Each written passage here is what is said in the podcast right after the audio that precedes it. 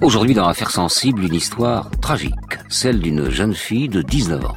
Elle s'appelait Ginka, bulgare. Elle était prostituée. Elle est morte à Paris en novembre 1999.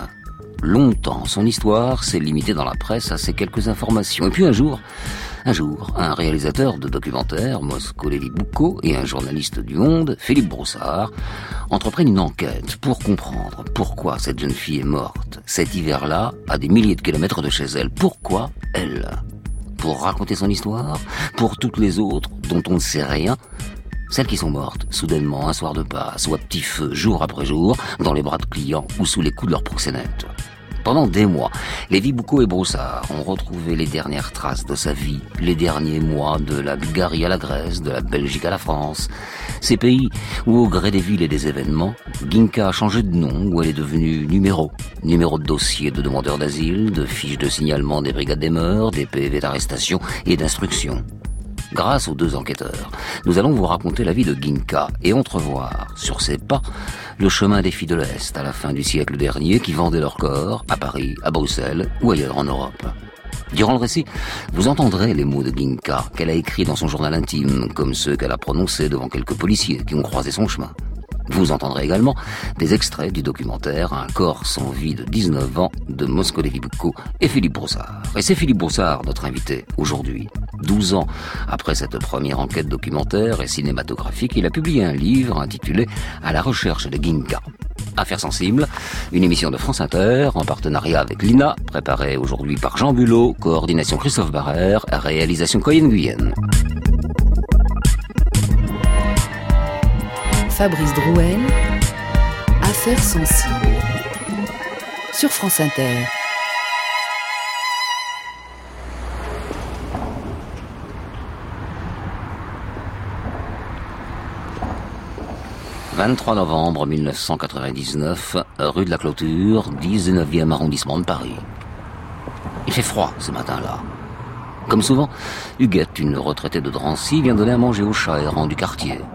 Chargée de lait, elle longe la déchetterie puis dispose ses gamelles sur le terrain vague. Mais en relevant la tête, elle voit un corps à côté d'un matelas miteux, en chien de fusil. Son pantalon de velours marron est baissé, le col de la veste immaculé de sang. Sa peau est un peu bleue. Trop émue, la retraitée ne peut s'approcher. Alors elle quitte les lieux à la recherche des secours. La rue de la Clôture est à la marge de tout, de Paris, de sa banlieue, du ciel. Les trottoirs sentent l'urine, les détritus la pollution. Même le bruit des voitures sur le périph' qui passe au-dessus, celui des trains de la voie de chemin de fer qui longe le terrain vague, n'apporte aucune vie. Ici, jour et nuit, des femmes vendent leur corps. Ici, jour et nuit, des hommes les achètent pour quelques minutes.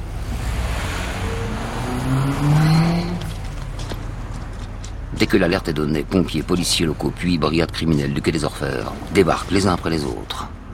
Pour atteindre le corps, ils doivent prendre un petit chemin, éviter les crottes de chien, ainsi que les préservatifs et les mouchoirs souillés. Le ventre de la victime est encore chaud. La mort date de quelques heures. La jeune fille a reçu 23 coups de couteau. Une large entaille est constatée sous sa gorge, ainsi que dans le dos. S'est-elle débattue? Sans doute.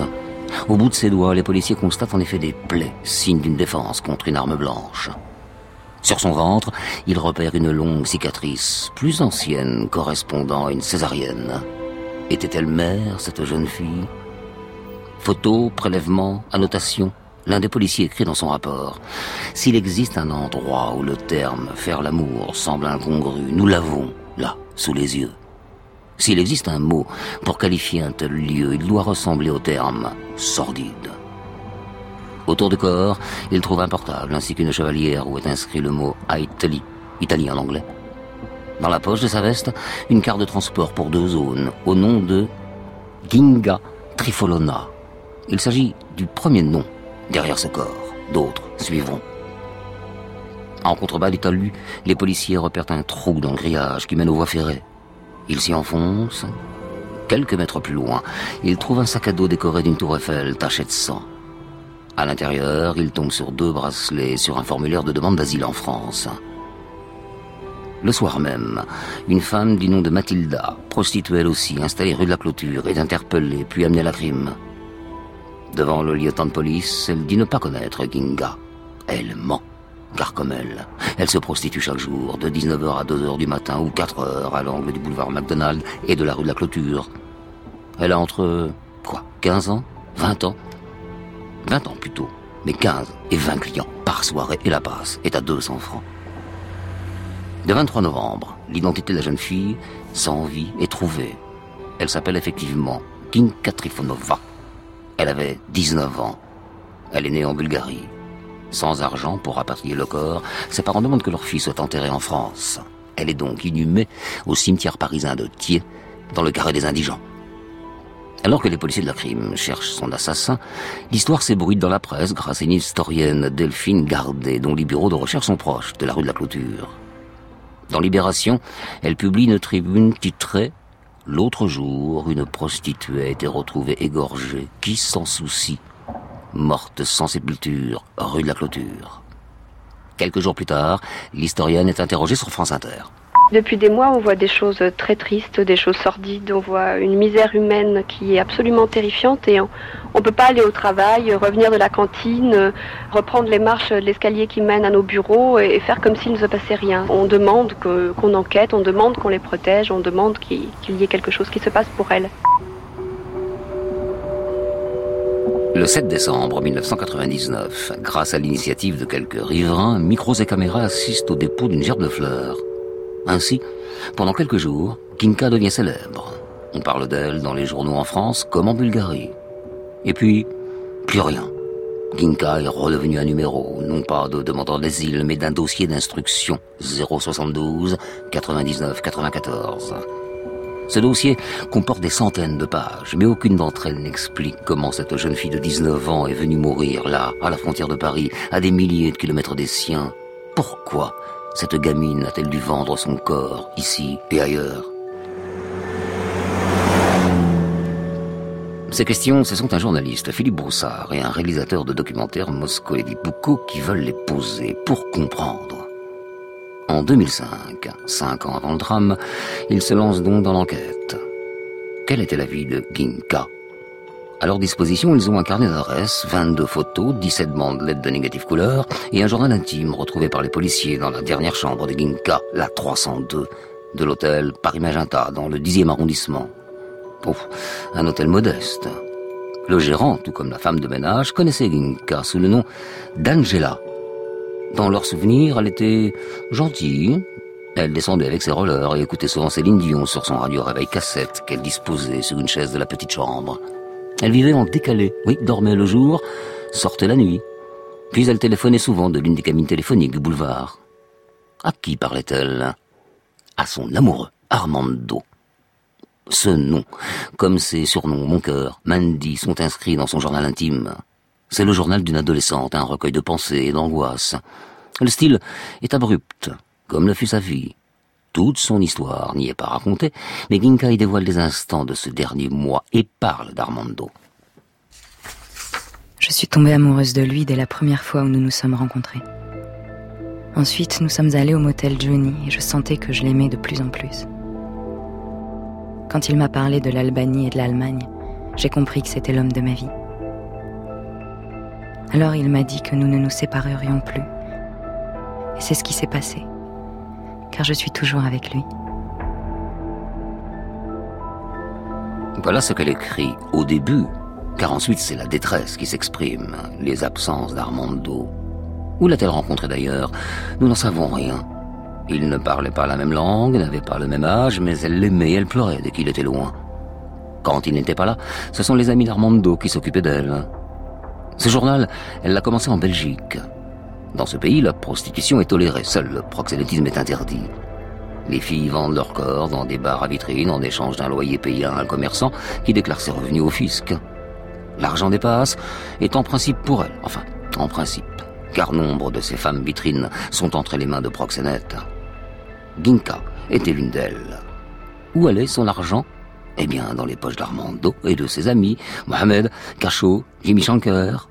Et si elle ne voulait pas se prostituer, obéir ou payer, alors là, c'était bam bam, comme elle l'écrit dans son journal.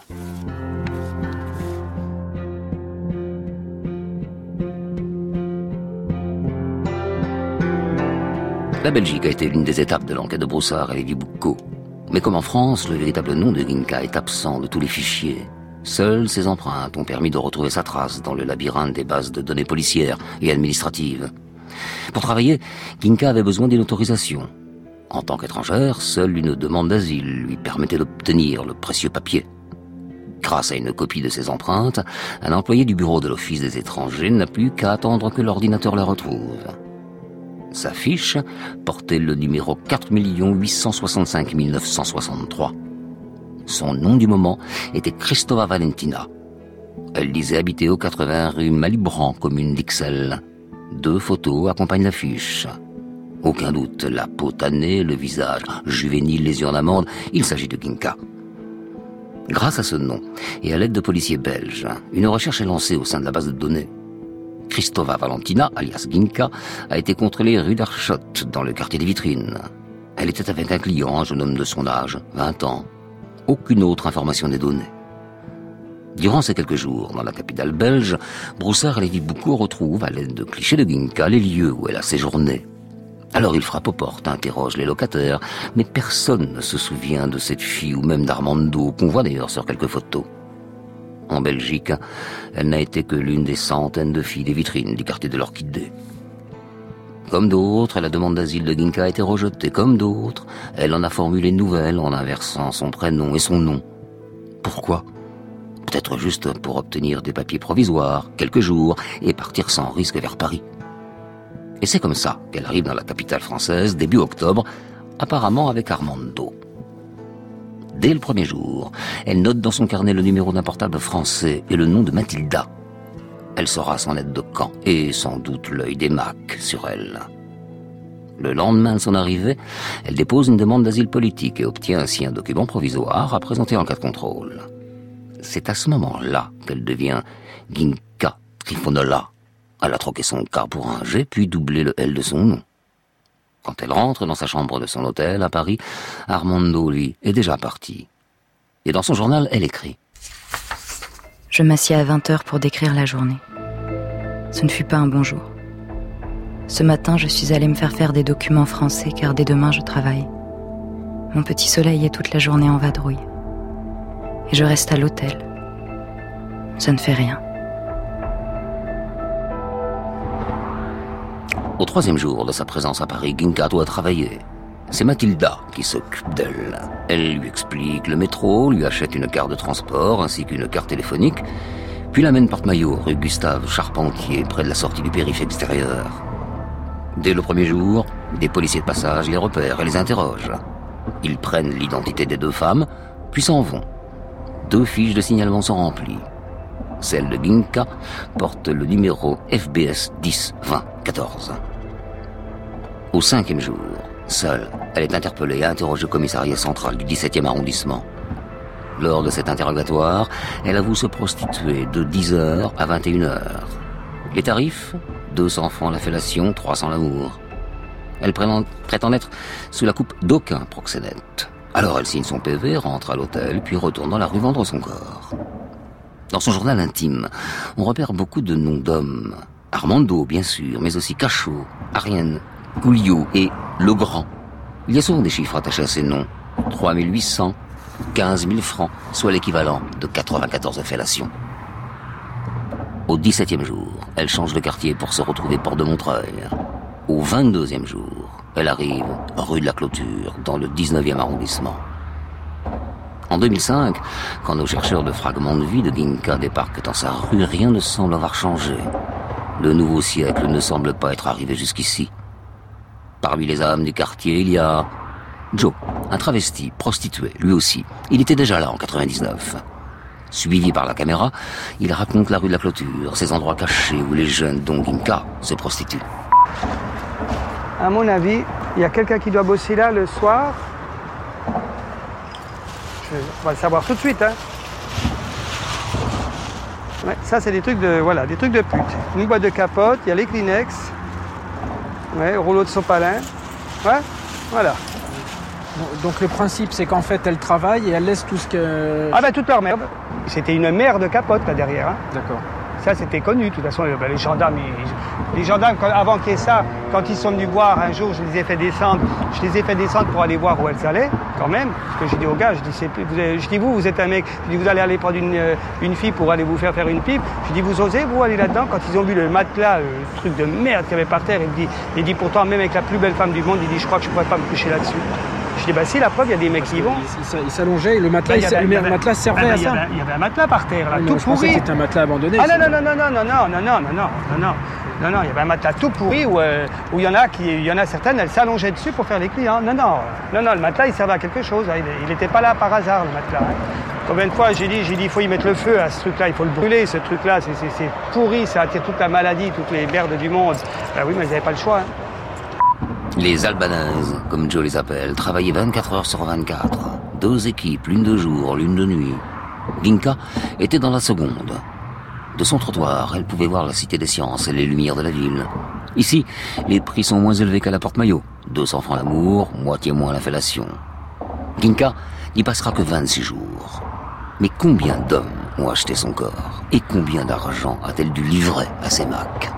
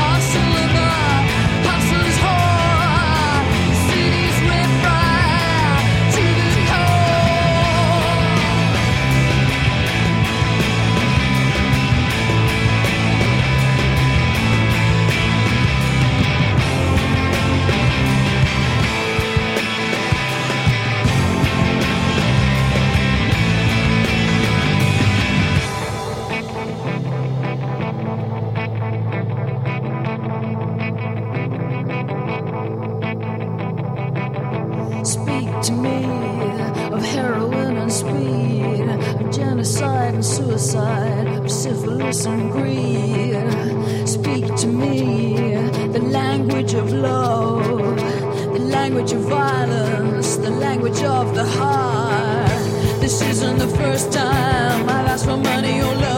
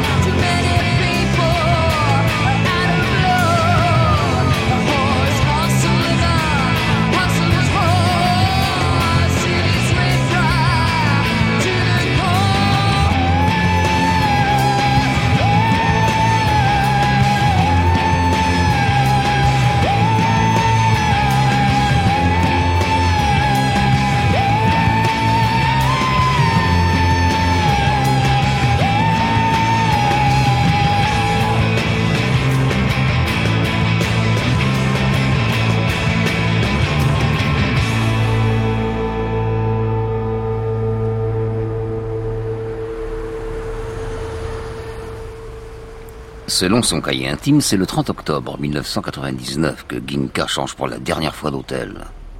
Dans la chambre 302 du Paris Magenta, elle accroche quelques photos sur le mur, dont une où elle enlace son Armando. Mais lui n'est toujours pas là d'ailleurs. Le gérant comme la dame de ménage ne l'ont jamais vu. Selon leurs souvenirs, les journées de Ginka se limitent à quelques escapades autour de l'hôtel, à des appels dans les cabines téléphoniques de la rue. En fin de journée, elle quitte l'hôtel. Le trajet est toujours le même. Au métro Jacques Bonsergent, elle prend la ligne 5, puis elle s'arrête, porte de la Villette. Elle marche sur le boulevard McDonald et prend sa place sur le trottoir. Elle porte sans doute son sac à dos avec une tour Eiffel dessus. Dedans, elle y met les préservatifs et les mouchoirs. Sur ces photos prises à l'aide d'un appareil jetable, on reconnaît quelques quartiers de Bruxelles et de Paris. Les clichés se limitent à la place de la République, la Bastille et le canal Saint-Martin. Mais le Paris de Ginka, c'est la porte de la Villette et la rue de la Clôture. Laria était une autre de ces prostituées. En 2005, en compagnie du journaliste Philippe Broussard, elle retourne dans cette rue. Le visage dans l'ombre, elle raconte son quotidien constitué de violence et de peur. Même s'il pleuvait, vous alliez travailler Ah oui, oui, même s'il neigeait, même si je travaillais, même s'il faisait moins 7 degrés, j'étais là dans la rue. Hein. C'est pas... Je voulais entrer une fois à 4 heures du matin à la maison. Il m'a dit non, tu vas rester jusqu'à 6 heures. Je restais dehors dans la pluie, euh, j'avais pas de parapluie. Vous aviez un téléphone À l'époque oui, j'avais un téléphone. Est-ce qu'il vous appelait souvent? Ah oui. Pourquoi? Comme ça, ils, savent qu'est-ce qu'on fait, euh, combien d'argent qu'on a fait. Par exemple, s'ils passaient dans la rue, ils ne me voyaient pas, ils téléphonaient tout de suite. Où est-ce que tu es? Tu es avec qui? Combien tu as donné? Combien tu as fait? Il vous est arrivé de lui dire non? Ah oui, ça a commencé à dire non. Mais euh, ça ne ça, servi à rien de dire non. Parce qu'il disait oui, c'était oui. Parce qu'il me tapait avec tout. Euh, c'est pas qu'il me tapait qu'avec les mains, il me tapait avec des, gros trucs là, qui ont peint les vêtements et tout ça. Ginka, elle aussi, a connu la violence des Macs, comme celle des clients. Un soir, elle est montée dans une voiture rouge avec deux hommes et n'est pas revenue de la nuit. Elle n'a rejoint son hôtel que le lendemain. Que s'est-il passé? Eh bien, elle a été enlevée, puis violée. Elle s'est fait ausculter à l'hôpital. Mais le soir même, elle était de retour sur le trottoir. Faut bien payer sa chambre. Faut bien payer ses macs. Malgré le froid, la crève, les maux de tête, les maladies, elle doit faire son chiffre pour le grand, pour Armando. Dans ce journal intime, on découvre des pages entières où elle n'indique que des chiffres. Des sommes allant parfois jusqu'à 18 000 francs, soit une centaine de clients. Pourquoi fait-elle ça? Pour son amoureux qui le lui demande, oui. Tout comme Yara d'ailleurs. Quand il vous a dit qu'il fallait se prostituer, vous avez refusé? Mais le début, mais pas après, je n'ai pas, pas refusé. Je disais parce qu'il me disait, c'est mieux que moi je fais ça, que je commence à travailler avec la, avec la drogue, au voler, tout ça. Et pour l'amour. Euh, vous avez fait ça par amour Voilà. Le début, c'était pour l'amour. Après, c'était pour la peur. Le début, c'était, je dis, moi, j'aime ce mec en place que lui entre en prison parce qu'il me disait, je vais entrer en prison, tu vas rester sans moi, et tinani. Comme j'aimais trop, je restais. Et Ginka, a-t-elle eu le temps d'avoir peur d'Armando? Peut-être. En tout cas, à la lecture de son journal, les jours du mois d'octobre et de novembre 1999 semblent tragiques. Elle est désespérée, parle sans cesse de nuits de larmes. Sa relation avec Armando se limite à des échanges téléphoniques succincts et à l'argent qu'elle lui transmet. Le prince charmant est un prince absent. Je ne sais pas, Armando, si tu le sais ou si tu ne le sais pas, que je ne veux pas travailler du tout, du tout, du tout. Je ne veux pas parler avec Armando car je ne veux pas travailler. Après, Armando s'énerve car je refuse de travailler. Armando maintenant me dit qu'il n'a plus d'argent et me demande de travailler. Moi, je lui réponds que j'ai fini mon travail. Je lui dis que s'il veut de l'argent, qu'il aille travailler lui-même. Il s'agit des derniers mots de Ginka inscrits dans son cahier. Quatre jours plus tard, le dimanche 21 novembre, comme chaque jour, elle se rend rue de la Clôture. La nuit est tombée. Un vent glacial souffle sur Paris. Il y a peu de passages, peu de clients, à part Shérif, un jeune homme d'une vingtaine d'années. Il l'aborde, demande le prix, elle accepte. Il est à pied. Elle l'amène dans un endroit à l'abri de regard sur le terrain vague. Ce que Ginka ne sait pas, c'est que Shérif est sans domicile fixe. accro à la cam, au shit, au subutex, à l'alcool. Il cherche de l'argent. Et c'est connu, les prostituées, surtout étrangères, ne portent jamais plainte. Quand Ginka se rend compte que ce garçon n'a pas un sou, bien sûr elle s'en va. Mais il tire son sac. Ginka trébuche. Shérif sort un couteau. Elle se débat. Il la poignarde 23 fois. Puis s'en va avec son maigre butin, 950 francs, tout au plus. Shérif est arrêté un mois après le crime, dans cette même rue, presque par hasard, par une patrouille. Il était au volant d'une 205 à l'arrêt. À ses pieds, sur le tapis de sol, il y avait un couteau de cuisine. Dans ses poches, les policiers ont trouvé un petit opinel. À interroger, Shérif avoue le crime. Il sera condamné à 16 ans de prison. Mais durant le procès, on n'a rien appris de Ginka, de ses voyages, de Bulgarie jusqu'à Paris. Non, rien ne fut dit. Philippe Broussard et Moscou-Lévy Boucault, eux, sont allés en Bulgarie. Outre le nom de ce village et de ses alentours, Ginka avait laissé dans son pays des indices de sa fuite, notamment à Kusdentil, non loin de la frontière avec la Macédoine. C'est ici qu'à la fin du mois de mars 1998, elle a été reconduite et interrogée. Ginka affirme qu'elle est passée par cette ville au début du mois en compagnie d'une amie prénommée Zevda. La suite, c'est elle qui la raconte dans cet extrait du procès verbal. Elle m'a présenté trois garçons, dont un macédonien. En dehors de Sevda et de moi, il y avait six autres filles. Nous avons dormi dans un appartement. Le 6 mars, vers 19h30, nous avons été conduites vers la frontière à bord de deux voitures, une BMW noire et une Lada bleu foncé. Nous avons franchi la frontière à pied, en passant à droite du poste, soit un ou deux kilomètres de marche. Nous avons passé deux nuits en Macédoine avant de partir en Grèce le 8 mars. Là, nous avons été accueillis par deux Grecs qui nous ont conduites dans la ville de Kilkis. Ils voulaient que je me prostitue, mais j'ai réussi à m'échapper et à me rendre à l'île de Tassos, toujours en Grèce, où j'ai été arrêtée. De son passage en Macédoine et en Grèce, on ne sait pas grand-chose, à part son arrestation le 15 mars à Limenaria. Ginka n'avait aucun passeport. Les policiers l'ont détenue sept jours, puis l'ont renvoyée en Bulgarie où elle a livré les informations qu'on vient d'entendre. Puis elle a été remise en liberté. Est-elle retournée chez ses parents? Non. Non, elle a juste passé un coup de téléphone au commissariat de sa ville, là où souvent ses fugues s'arrêtaient. A-t-elle demandé de l'aide Non. Elle voulait juste qu'on prévienne sa mère et qu'on lui dise que tout allait bien pour elle. Quelques semaines plus tard, Ginka est en Belgique. Comment a-t-elle rejoint ce pays Philippe Broussard n'a pas pu combler ce trou noir. Mais lors de ses recherches, il a rencontré une prostituée que Ginka avait appelée plusieurs fois de Paris. Elle aussi était bulgare, elle aussi a connu les vitrines de Bruxelles. J'ai été enlevée en Bulgarie à la fin de 1998.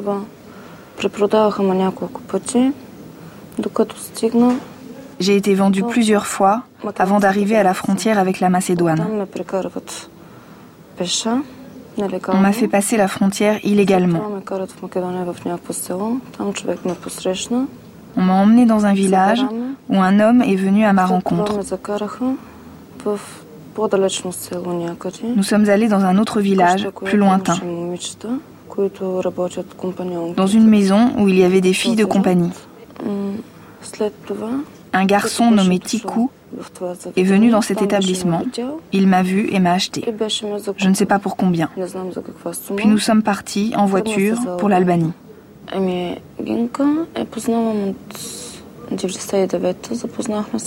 J'ai connu Ginka en 1999 en Belgique, dans l'appartement de son ami. Ça, c'est Armando, l'ami de Ginka, celui qui l'a amené en Belgique.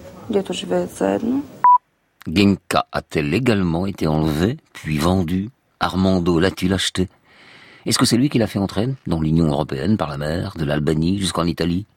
Dans son cahier intime, il est juste son amoureux. C'est pour lui qu'elle se prostituait, sans doute pour lui qu'elle a vendu la première fois son corps. À aucun moment dans ses récits, Ginka ne laisse entrevoir le souhait de s'échapper. De toute façon, où irait-elle Elle était si loin de chez elle. En vérité, la jeune fille de Vetovo était déjà morte, dans les bras de ces hommes qui l'ont achetée pour quelques billets.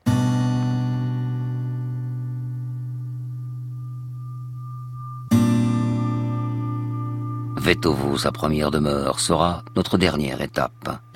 C'est une bourgade du nord de la Bulgarie de 5000 habitants, composée de Bulgares, de Turcs, de Tatars, de Crimée, de Rome et de nombreux immigrés venus des pays voisins. Les parents de Ginka y vivent toujours quand Broussard s'y rend pour la première fois. La maison se situe en haut de la ville. Elle est modeste. Dans le salon, une photo de Ginka. Elle doit avoir 16 ou 17 ans. Devant le cadre, des fleurs séchées face caméra, en regardant d'anciennes photos de sa fille, où Mania, sa mère, décrit l'adolescence de Ginka. Ici, c'est une photo pour la fête du 8 mars. Elle avait écrit Bonne fête, maman.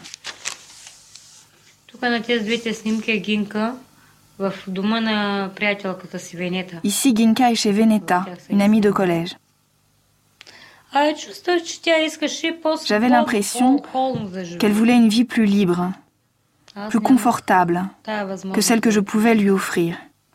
Il y avait en plus chez elle une volonté de vivre tout vite, à la hâte. Rumiana a eu quatre enfants. Le premier, Veneline, est veilleur de nuit à l'usine. Ginka est la deuxième. Tamara est venue ensuite. Yvan est le plus jeune. Le gosse avait à peine une dizaine d'années quand on est venu annoncer la mort de Ginka à sa famille. Le père, Trifon, a longtemps conduit des tracteurs pour des fermiers, mais une crise d'apoplexie l'a contraint à rester chez lui et ne plus travailler. Ginka ne s'entendait pas avec lui. Avec Tovo d'ailleurs, elle aimait dire qu'il n'était pas son père. Ginka a une enfance compliquée. À l'école, elle n'était pas très sociable, elle évitait les groupes. Dès l'adolescence, elle s'est mise à fuguer, un jour, puis deux, puis une semaine. Au début, ses parents la cherchaient, mais très vite, ils ont décidé d'attendre, tout simplement, qu'elle rentre. À Tamara, sa sœur, parfois, elle acceptait de raconter ces instants éphémères où elle s'échappait de sa vie qu'elle trouvait sans doute sans intérêt.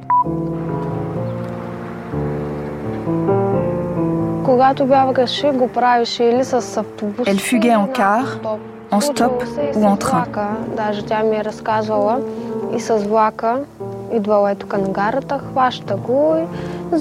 Elle me racontait ensuite les gens qu'elle avait rencontrés, ce qui l'avait marqué.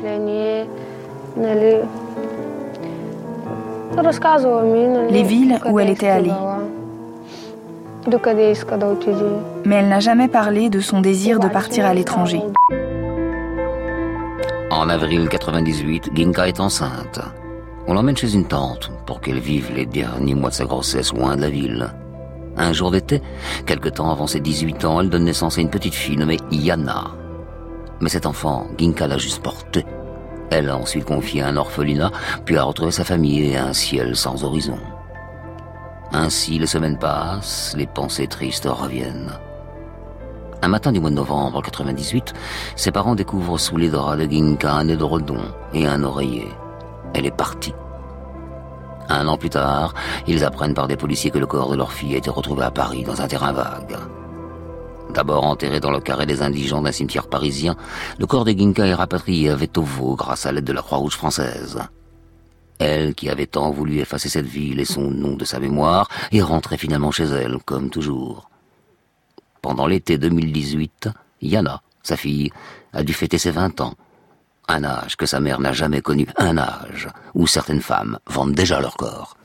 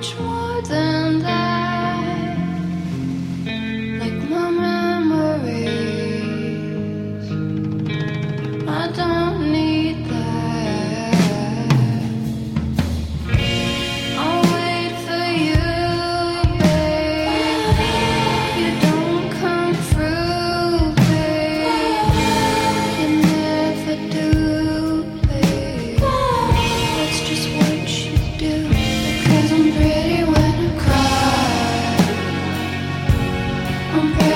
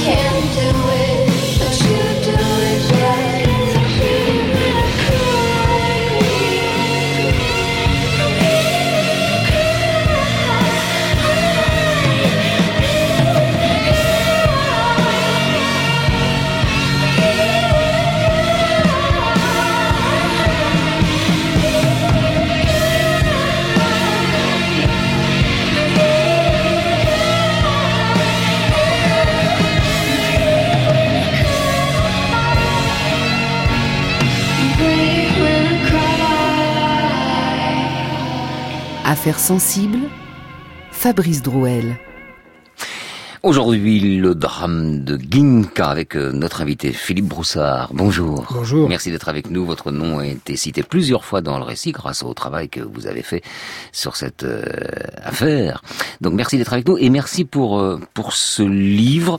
D'abord parce qu'il met le projecteur sur un drame qui est celui de beaucoup d'autres jeunes femmes qui nous laissent souvent indifférents parce qu'on n'est pas d'abord parce qu'on n'est pas toujours informé et puis parce que parce que voilà quoi parfois les drames nous laissent indifférents et merci parce que ça nous a permis de faire cette émission euh, ce livre et d'aborder la question de la prostitution dans un spectre assez large liant autant l'intime avec le parcours de cette jeune fille euh, que les réseaux de prostitution et les mécanismes de l'embrigadement alors on l'a esquissé dans, dans le récit mais qu'est-ce qui vous a amené à enquêter sur cette affaire là et pourquoi cette affaire là bah écoutez, c'est bien simple. Euh, en 2004, le réalisateur Moscow Bouko euh, me sollicite. Je ne le connaissais pas à l'époque et il me dit voilà, moi, j'ai été marqué par un fait divers, la mort d'une jeune femme euh, à côté du périphérique à Paris, et j'aimerais réaliser un film sur sa vie, savoir comment elle s'est retrouvée à cet endroit. Et j'aimerais suivre un journaliste enquêtant sur ce destin. Il m'a donc proposé ce, challenge, si j'ose dire, et nous sommes partis tous les deux à la recherche de, hmm. des petites pierres laissées par Ginka à la fois en Bulgarie et par la suite dans d'autres pays. Alors, vous êtes allé bien sûr rue de la Clôture, euh, là où s'est noué le drame euh, en 99. Vous y êtes allé en 2005. Toujours aussi sordide à l'époque cet endroit? À l'époque, la rue de la, Clôture n'avait pas changé par rapport à l'époque du drame, donc quelques années plus tôt, et, c'était vraiment un lieu très très très impressionnant. Cela dit, euh, on, on, peut décrire cet endroit comme impressionnant effectivement parce qu'il y avait des prostituées, il y avait des, euh, des, des, des, personnes qui sans doute veillaient sur elle à distance pour s'assurer qu'elle qu'elle restait sur place. Il y avait des clients, il y avait tout ce monde particulier, mm. mais au-delà de ça, il y avait aussi une vie. Par exemple, dans l'un des piliers du périphérique, il y avait un monsieur qui s'appelait Gérard à l'époque, on, on, le qualifierait aujourd'hui de SDF, mais qui vivait dans le périphérique qui avait un regard particulier sur ce monde de, la nuit, par exemple. Donc il y avait derrière cette inhumanité une forme d'humanité quand hmm. même. Alors on va reprendre le fil de, l'histoire de Ginka qui commence donc en Bulgarie, là, où elle est née, elle a passé son enfance, elle est bulgare. Euh, qui était la, la Ginka de Vetovo? Pour faire court, je dirais que c'était une adolescente un peu terne et une adolescente à, à problème pourrait-on dire. Problème parce que euh, conflit sans cesse avec ses parents, son père surtout, sa maman aussi qui a une dame de fort caractère, et surtout une, une jeune fille qui n'était pas à sa place dans cette petite ville, qui rêvait d'un ailleurs un peu mirifique. Et qui, d'où ses fugues. Ah, d'où ses fugues et d'où ce besoin d'argent. Elle faisait un, un énorme complexe parce que sa famille n'avait vraiment pas beaucoup d'argent, était très modeste. Il n'y avait pas beaucoup de riches à l'époque à Vetovo, croyez-moi, mais le peu que les autres jeunes avaient leur permettait de sortir, d'acheter quelques petits vêtements qui brillaient un peu plus. Et elle a toujours vécu dans cette envie d'en avoir plus et de quitter Vetovo.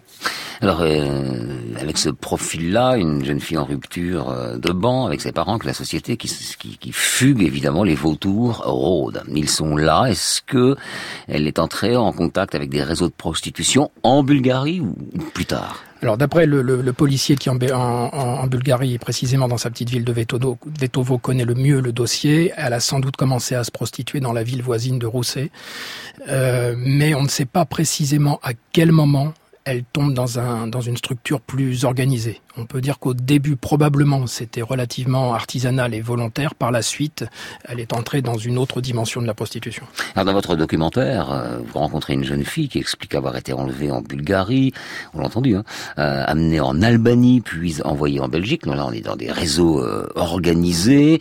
Euh, elle a pu tomber là-dedans. C'était chose courante à l'époque. C'était c'est très courant et vous avez cité les Albanais. Ça, c'est très très important parce que les principaux réseaux de proxénétisme à l'époque et encore aujourd'hui sont albanais. C'est une, si j'ose dire, une spécialité albanaise mhm. euh, d'hommes qui en général viennent d'une même petite ville, d'un même quartier, qui au début font ça de manière assez artisanale avec des compatriotes albanaises, mais qui parfois euh, essaient de recruter ou d'acheter ou de forcer euh, des jeunes femmes qui peuvent venir de Bulgarie, en l'occurrence, de, de, Roumanie ou d'ailleurs. Et finalement, ils constituent des, des, des, des structures, des réseaux très efficaces qui ont des antennes jusqu'en Belgique et en Allemagne notamment, et également en France. Et c'est là-dedans que Ginka est tombée C'est là-dedans que Ginka est tombée. Je ne saurais pas vous dire à quel moment précisément, mais elle est tombée sous la coupe de l'un de ces de ces hmm. Macs, faut les appeler comme ça, qui s'appelait qui s'appelle toujours Armando. Elle s'appelle La Traite des Blanches, Armando. Parlons-en de celui-là. Tiens, on l'a, on l'a pas indiqué dans, le texte, mais euh, texte, pardon. Mais vous avez retrouvé sa trace et vous l'avez même rencontré. Alors, avant de revenir sur cet homme, on va écouter un extrait de documentaire, Un corps sans vie de 19 ans, euh, durant lequel vous rencontrez Armando. C'était une personne que j'ai beaucoup respectée, que je l'ai, je l'ai aimé vraiment. Euh, bien qu'elle était, elle travaillait comme prostituée, je l'ai connue euh, de façon euh, imprévue en France. Je l'ai connue de façon occasionnellement en France.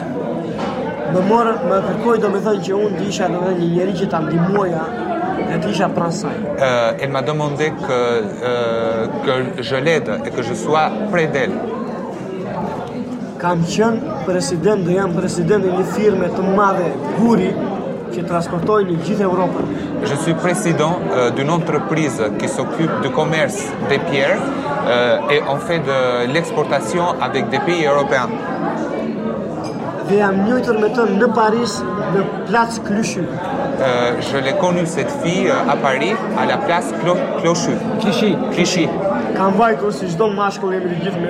Donc, je suis allé comme tout homme, disons, on est tous euh, des hommes, donc euh, pour, je suis allé euh, à la recherche d'une fille.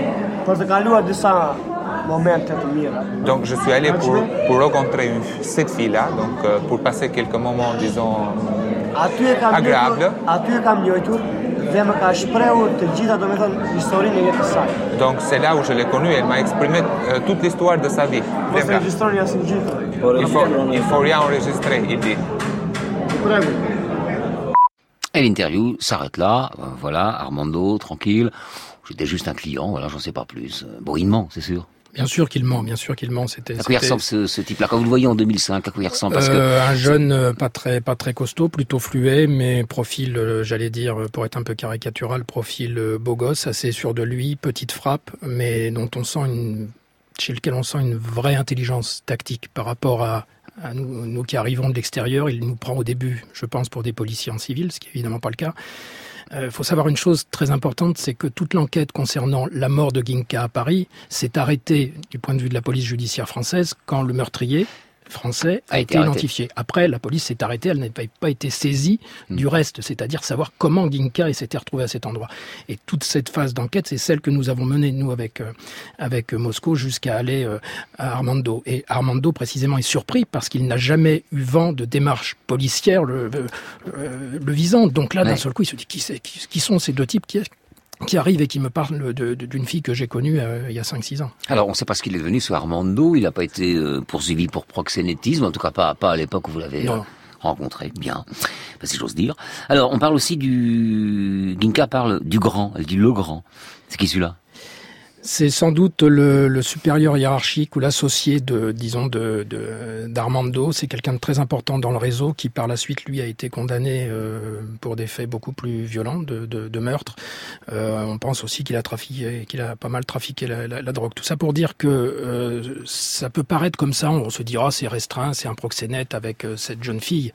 D'abord, Armando n'avait pas que, que Ginka. Euh, il était au cœur d'un réseau plus structuré, mm. plus organisé. Je tiens à préciser quelque chose de très important par rapport à ce qu'on a entendu précédemment. Je n'ai jamais eu la preuve qu'Armando avait été totalement violent avec euh, avec Ginka. Qu'il l'ait eu sous le sous sa coupe, qu'il l'ait contrainte à faire des choses, oui, mais en violence physique directe, euh, ça mm. j'en ai jamais eu la confirmation. Bon, Ginka en tout cas disait, affirmait qu'elle aimait Armando, je crois ça, je crois que ça fait aucun doute. Euh, dans le commentaire du film, vous dites un moment comment peut-on se prostituer par amour? Alors, elle dit qu'elle se prostitue par amour, parce qu'elle l'aime. Vous avez réussi à répondre à cette question, à ce mystère? Non, c'est un mystère absolu. C'est une question que j'ai posée à toutes les jeunes femmes qui ont accepté de témoigner tout au long de cette enquête. Et croyez-moi que c'est difficile parce que avant qu'elles disent la vérité, on est dans un monde de mensonges, de non-dits. Et avant qu'elles disent la vérité, ce qui vient vraiment du plus profond de leur cœur, c'est difficile. Et, et, et j'allais dire, ça reste un mystère aujourd'hui. Je pense que, comme le disait une jeune femme qu'on entendait précédemment, il y a, il y a, il y a ce moment où les, les, proxénètes sentent la faiblesse et se disent, voilà, je vais jouer sur cet amour pour dire, oh, écoute, il faut vraiment que tu fasses quelque chose. Toi seul peux sauver notre amour, peut sauver notre couple, parce qu'on est en Europe de l'Ouest, on n'a pas de travail, j'ai pas de papier, c'est difficile. Est-ce que tu préfères que j'aille en prison ou que je me prostitue? Je peux supposer qu'Armando a joué ce jeu-là avec ce genre de chantage. Oui, oui. C'était chantage. Dans votre livre, vous racontez le destin d'une autre prostituée, Sonia. Comme Ginkal s'est prostituée notamment Belgique, pour un homme euh, qu'elle pensait aimer. En Belgique, euh, la prostitution est, tolérée, le proxénétisme est interdit. En revanche, euh, pourtant, en vous lisant, on a l'impression que qu'elle est présente partout. Enfin, en 2005, en tout cas, c'est toujours le cas. Aujourd'hui, la, rue d'Erschot, par exemple, a-t-elle changé? Pas du tout pas du tout. Le, statut légal des vitrines a un peu changé, mais il y a toujours des femmes, il y a toujours des, des proxénètes pour les, les contrôler en sous-main, même si la police fait un travail extraordinaire. Et les réseaux albanais sont toujours aussi efficaces. Alors certes, le drame de Ginka remonte à 99, mmh. mais en 2016, pour la rédaction de ce livre, j'ai eu l'occasion de retourner en Belgique plusieurs fois. Je suis allé aussi en, en Bulgarie voir, voir sa famille, et quelque part, rien n'a changé. C'est-à-dire qu'il y a toujours des Ginkas dans les rues de France et de Belgique. Voilà, je rappelle que nous sommes là dans ce qu'on appelle la traite des blanches, qui est une forme d'esclavage, hein, euh, purement et simplement, c'est de l'esclavage. Alors Sonia a réussi à s'enfuir. Ginka a-t-elle pensé une seule fois à s'enfuir? Elle aussi, j'ai pas l'impression, déroulant le récit, mais je me trompe peut-être. S'enfuir, non, et on a le sentiment à lire son journal intime et en la connaissant tel que j'ai pu indirectement la connaître par les témoignages de ses proches, euh, que qu'elle n'en avait pas la force morale, j'allais dire. Elle s'est, elle s'est, elle s'est laissée entraîner dans une démarche que j'oserais qualifier de quasi suicidaire. C'est-à-dire qu'il est arrivé un moment où dans son journal, elle a dit Armando, écoute, moi je veux plus travailler, c'est plus possible. Enfin, elle s'adressait, elle parlait dans le vide en fait. C'est pas lui qui pouvait lire ça. C'était, c'était à titre mm. personnel qu'elle écrivait comme par définition, comme dans tout le journal intime. Mais on sentait qu'au bout, elle ne franchirait pas le pas. Pour aller où? Pour rentrer chez elle et avouer son échec d'une certaine manière, la fin de ses rêves. Elle était très très très seule. On ne sentait pas d'amis autour d'elle, on ne sentait personne. Elle ce qui doit être souvent le cas, ce qui doit être le cas de ses filles. Et bien sûr, c'est une solitude, une solitude absolue, et euh, épouvantable. Dans un pays dont elle ne connaissait pas la langue, elle connaissait, elle disait bonjour, bonsoir au monsieur qui était à l'accueil dans son mm. hôtel, c'est tout. On rappelle que ce sont comme des, des, jeunes gens qui sont déracinés, qui sont plus dans leur pays, euh, qui n'ont plus de papier, qui sont seuls, qui sont sous la coupe de Mac, qui font un métier un métier, oui, c'est terrible, terrible. Et puis qui sont euh, menacés de mort. La preuve, Ginka, elle, meurt, enfin c'est terrible, elle meurt dans un terrain vague. Et, si vous voulez, les, proxénètes, euh, en, l'occurrence euh, les, Albanais qui, pour le cas d'Armando, Armando sont à mon avis supérieurement intelligents, jouent de cette solitude. En gros, mais qui, qui as-tu en dehors de moi? Bien sûr. C'est le message qu'il faut passer. Voilà, c'est une emprise psychologique totale. Mm. Alors, euh, il y a aussi un autre événement, c'est que Ginka est tombée enceinte, qu'elle a accouché, qu'elle était mère. Et ça, c'est un épisode, un épisode important quand même. On va écouter un extrait de votre entretien sur ce point avec la sœur de Ginka, elle s'appelle Tamara. C'est au retour d'une fugue qu'on s'est aperçu qu'elle était enceinte. Elle n'était pas triste. Elle jouait avec nous comme autrefois, quand on faisait des parties de football avec notre petit frère. Je ne savais pas qu'elle ne voulait pas garder l'enfant. Elle était gaie, sortait, mais rentrait à la maison tous les soirs. Pendant sa grossesse, elle n'a fait aucune fugue.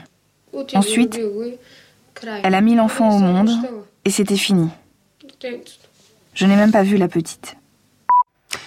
Le rôle de cet événement dans son histoire Très franchement, je ne sais pas. Euh, je ne sais pas. Donc pas, si, pas si euh, ça pas si important que ça finalement.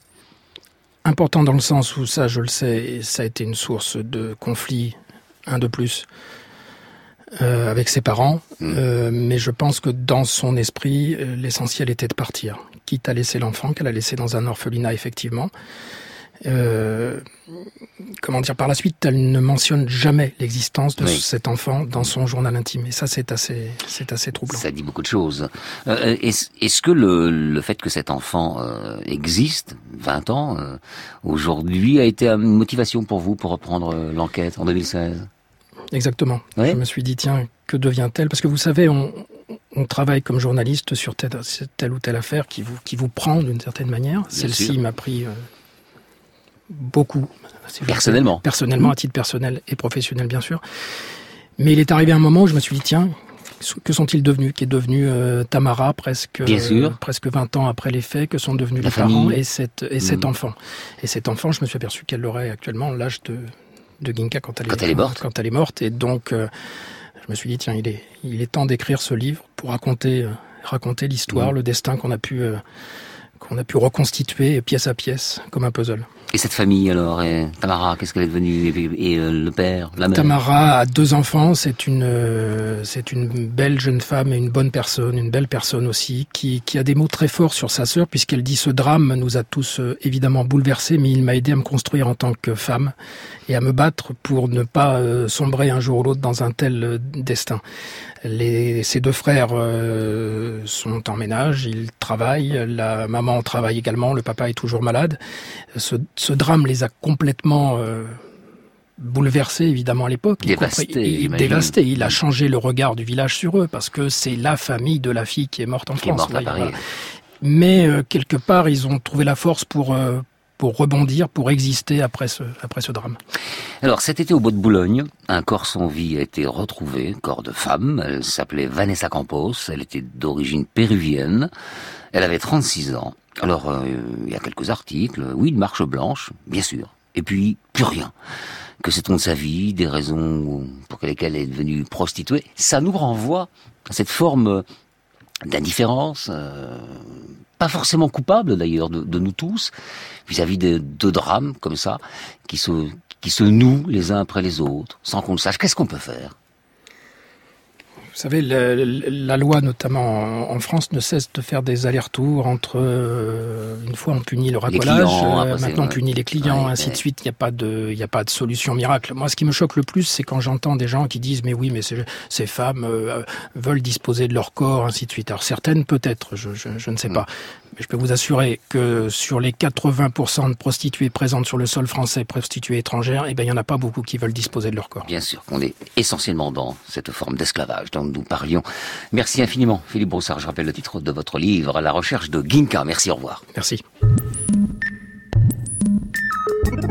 C'était Affaire sensible aujourd'hui. Ginka, prostituée bulgare, assassinée dans une rue sordide. Une émission que vous pouvez réécouter en podcast sur franceinter.fr. Rendez-vous également sur la page Facebook d'Affaires sensibles. Et merci à Ludovic Aslo qui était à la technique aujourd'hui. Et la voix très incarnée que vous avez entendue, qui a prêté, la personne qui a prêté sa voix au mot de Ginka, c'est la comédienne L'Au-delage. Merci à elle.